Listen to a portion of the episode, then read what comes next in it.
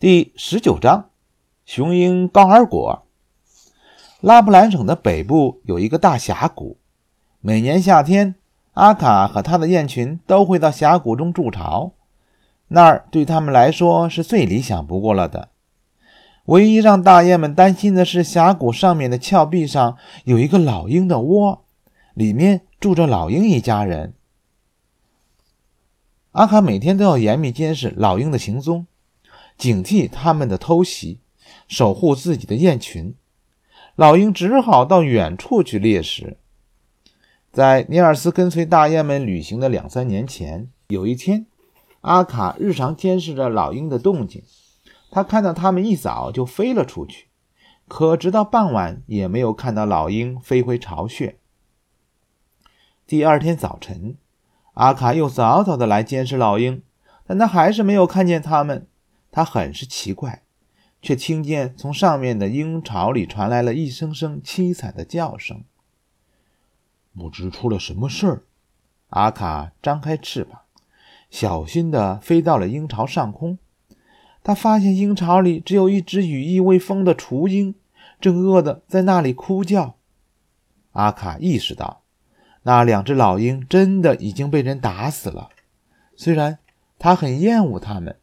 却又不忍心看着小鹰饿死，于是阿卡承担了喂养雏鹰的义务。在他的照顾下，雏鹰长得又大又壮，很快就学会了飞行。阿卡叫它高尔果，像对待亲生孩子一样疼爱它。高尔果也把阿卡当做自己的妈妈。可后来，高尔果知道了自己原来是一只老鹰，应该像鹰一样的活着。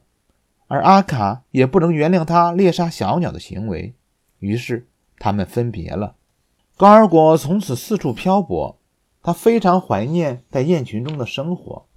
他谁也不怕，却对阿卡十分敬畏，也从不袭击大雁。可有一天，高尔果不慎被猎人捕获，卖到了斯康森公园。他和另外两只老鹰被关在一个大钢丝笼子里。没几天就变得昏昏沉沉的了。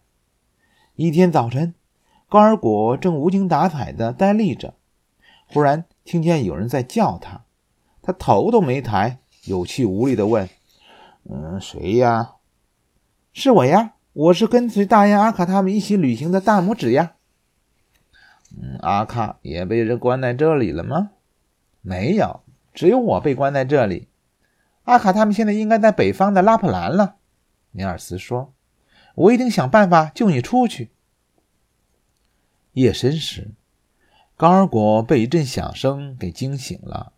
他睁开眼睛，只见尼尔斯正用一把锉子在锉笼子顶上的钢丝。他心灰意冷地说：“你别费劲儿了，我的身体这么大，你得锉断多少根钢丝啊？你快睡觉吧。”我一定能成功的，尼尔斯坚决地说。一连几天，尼尔斯不停地挫着，高尔果也燃起了希望。终于，笼子顶被挫出了个大洞，高尔果扑扇了几下翅膀，就从那个洞口飞了出去。尼尔斯呆在原地，又高兴又发愁，不知道老头什么时候回来还给他自由。不一会儿，雄鹰高尔果从高空中扎了下来。快，尼尔斯，快到我背上来！我刚试的是翅膀，还能飞。我送你到大爷那儿去。可尼尔斯一直记着对克莱门特的承诺，不愿违背诺言。高尔果于是说：“这根本不成问题。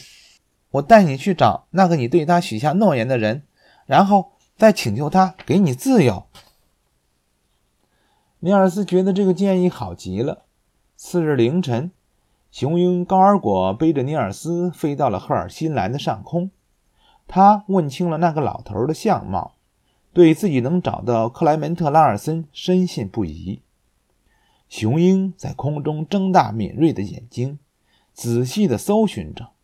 黄昏时分，他们来到了一个夏季放牧的营地上空，男人们正站着劈柴。放牧姑娘们在挤牛奶。瞧那儿！雄鹰高尔果大叫一声，那一定是他！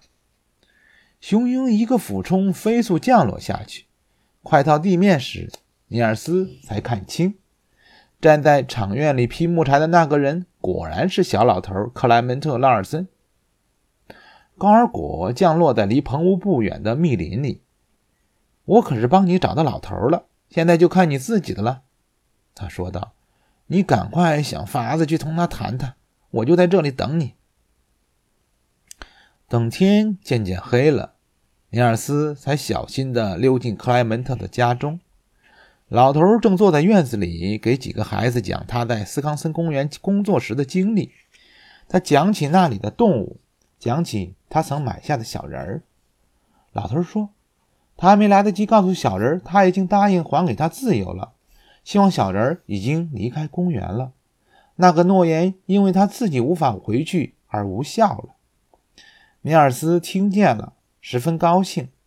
他等孩子们走了后，走过去向老头打招呼，感谢他还他自由。老头见到尼尔斯这么远的找上门来，又内疚，又佩服。